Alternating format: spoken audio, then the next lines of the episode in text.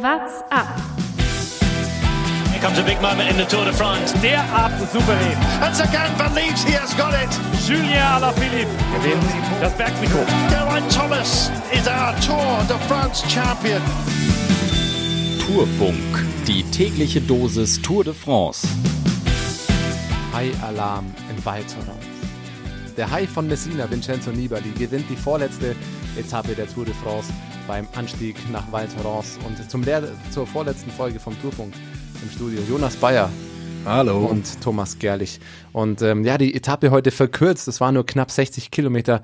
Das sind ein paar Orte, die eigentlich eingeplant waren, ja, weggefallen. Und da wollen wir heute nochmal genau drauf schauen. Welche Orte waren es dann und was haben die denn zu bieten? Der Blick übers Lenkerband. Burg Saint-Maurens. Die von den Römern gegründete Siedlung in den Mitten der Alpen liegt an der Straße zwischen den Städten Mediolanium, heute Mailand, und Lugdunum, heute Lyon. Damit liegt sie auf dem Itinerarium Antonini. Das ist ein Verzeichnis der wichtigsten römischen Reichsstraßen. Die Grundform dieses Verzeichnisses entstand am Beginn des dritten Jahrhunderts. Handschriftlich aufgezeichnet wurde es dann gegen Ende des Jahrhunderts unter Kaiser Diokletian. Das Itinerarium Antonini umfasst 17 Reiserouten. Quasi eine Art Reiseführer durch das damalige römische Reich.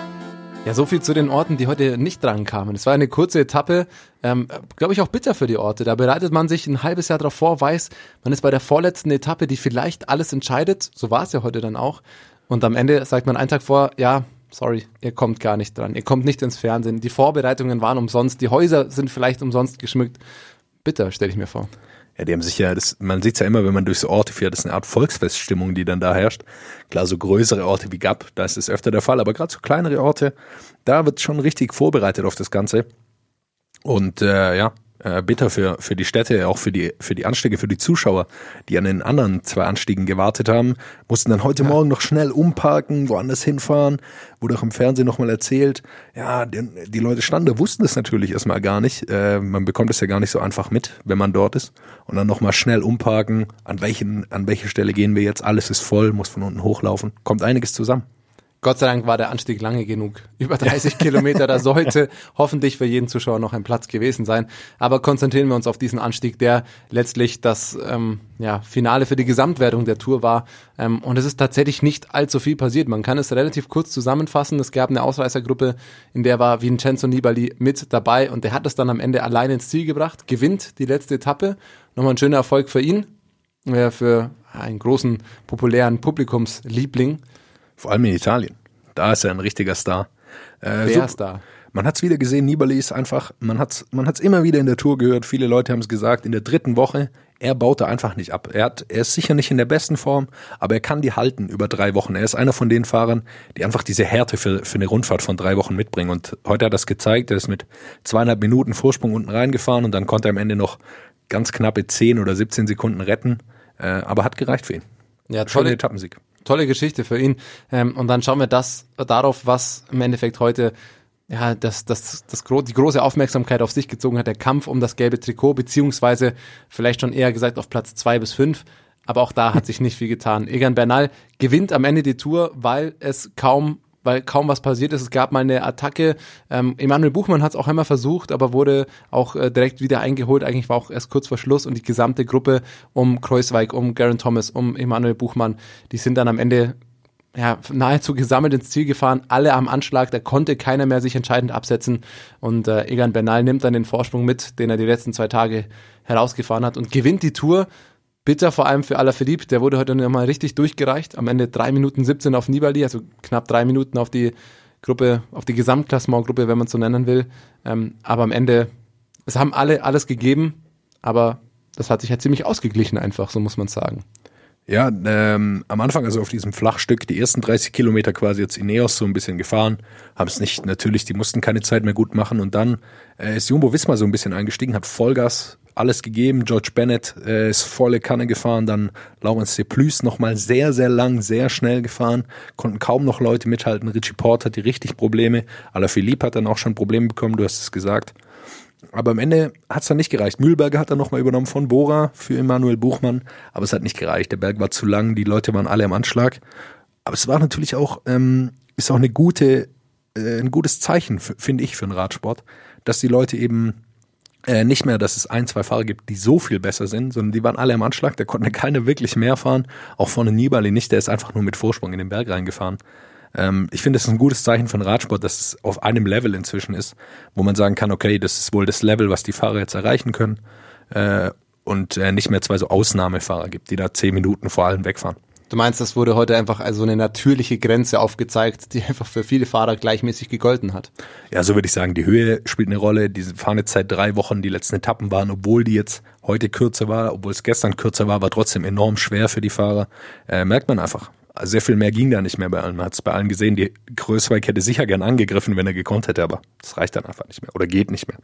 Ja, am Ende hatten wir da enorm starke Fahrer in den Top 5 im Gesamtklassement. Ähm, Buchmann hatte nochmal einen starken Helfer, Mühlberger genauso wie gestern wirklich wieder sehr stark gefahren.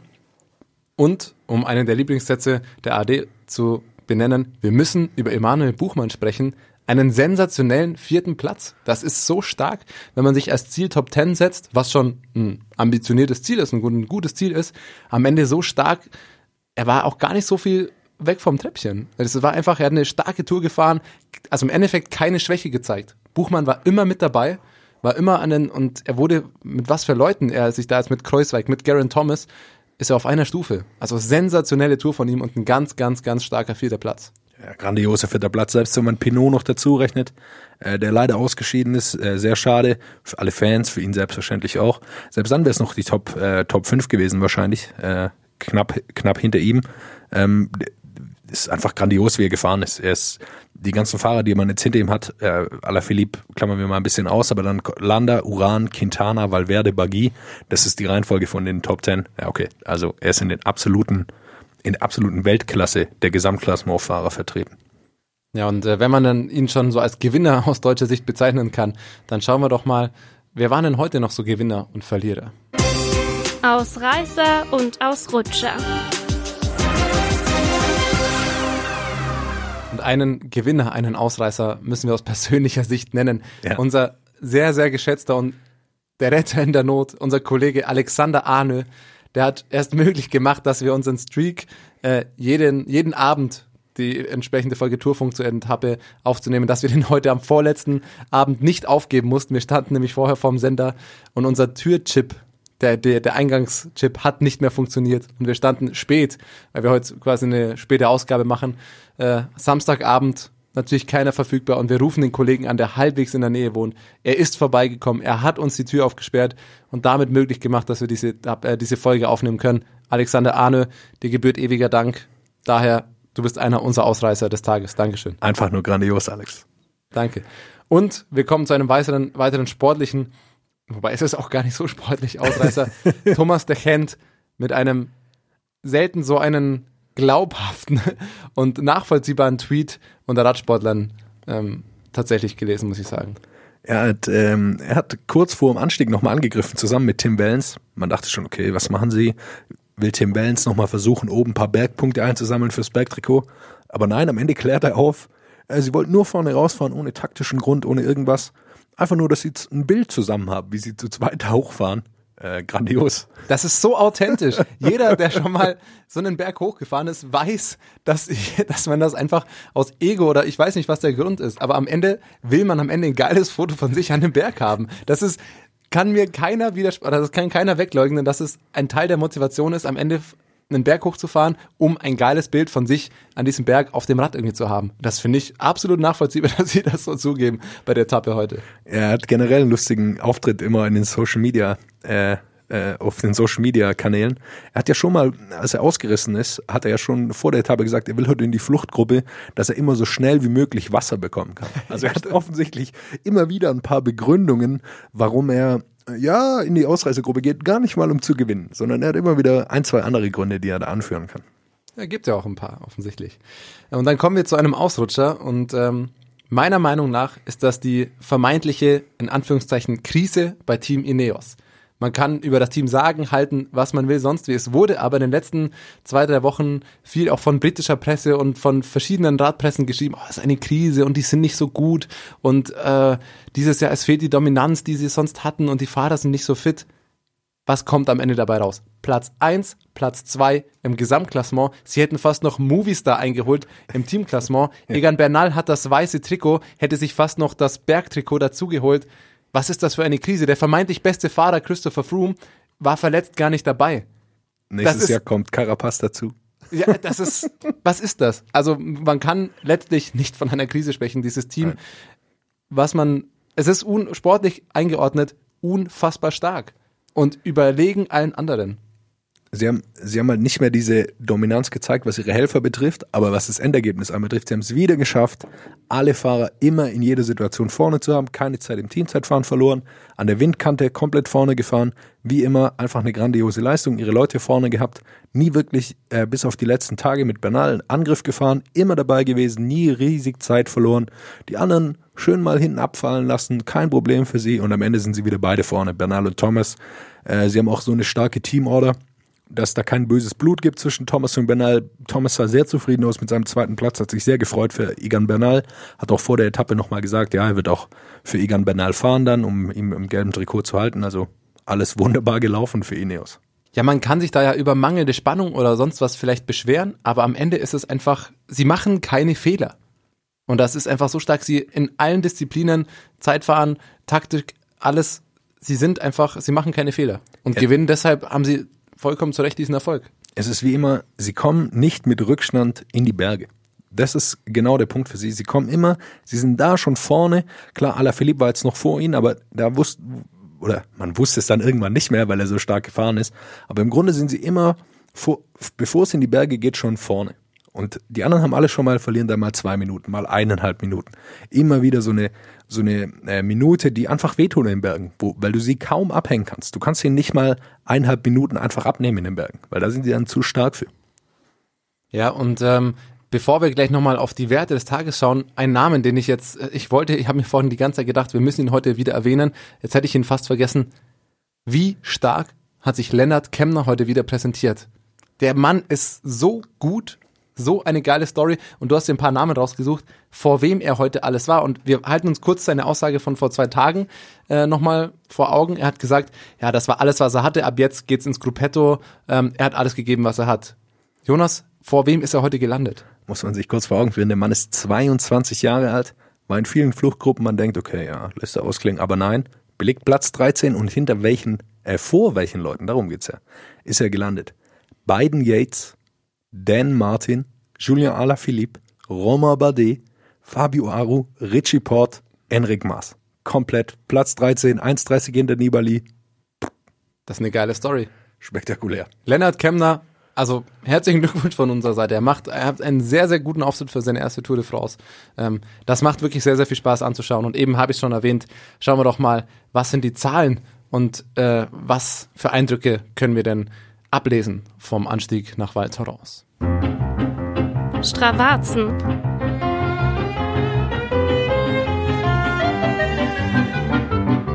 Wir haben da ein ähnliches Problem wie die letzten Tage, dass die absoluten Topfahrer ähm, da nicht ähm, die Werte hochladen, ein Egan Bernal oder sonstiges, aber einen, der ist doch ein absoluter Topfahrer, einen davon müssen wir nennen, Steven Kruiswijk hat sich den äh, King of the Mountain auf diesem Segment auf Strava geholt. Schönes Segment, knapp 31 Kilometer, durchschnittlich 6% Steigung. Ähm, schön lange vor allem.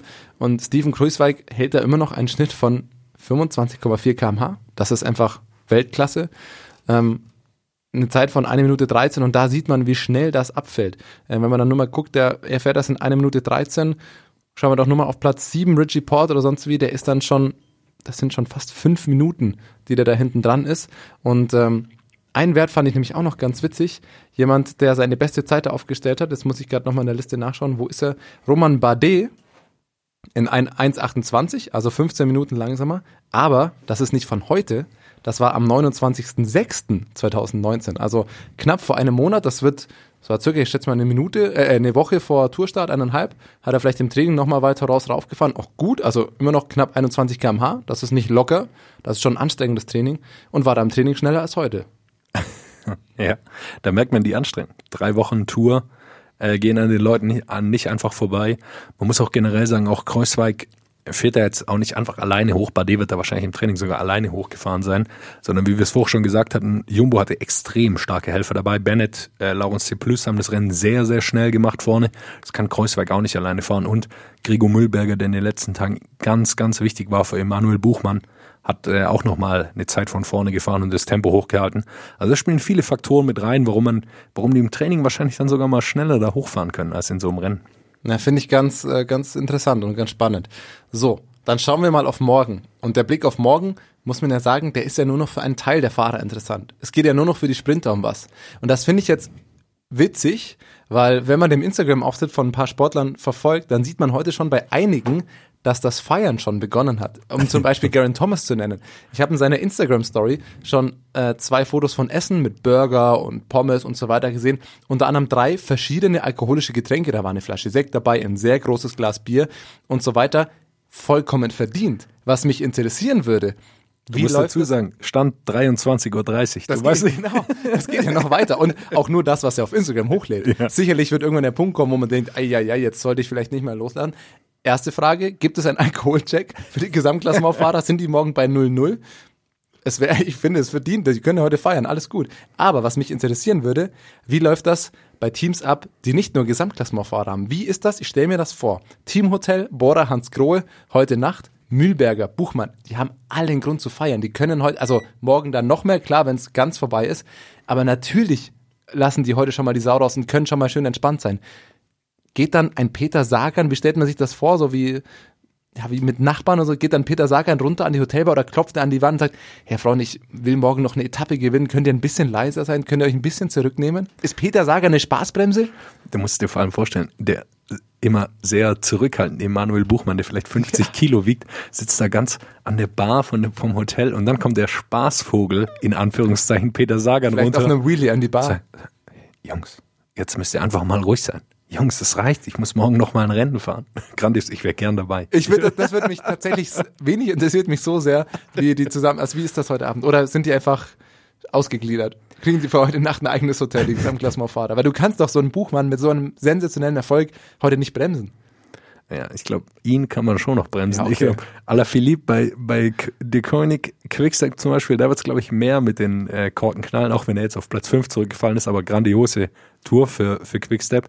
Ich glaube, Viviani hat da die größeren Probleme. Emanuel Buchmann ist da, glaube ich, mehr zurückhaltend. Ich glaube, Viviani, da würde ich gerne mal nachschauen. Wir können ja morgen mal in die Gesichter schauen, wer hat morgen die größte Radlerbrille auf? Mit den dunkelsten Gläsern.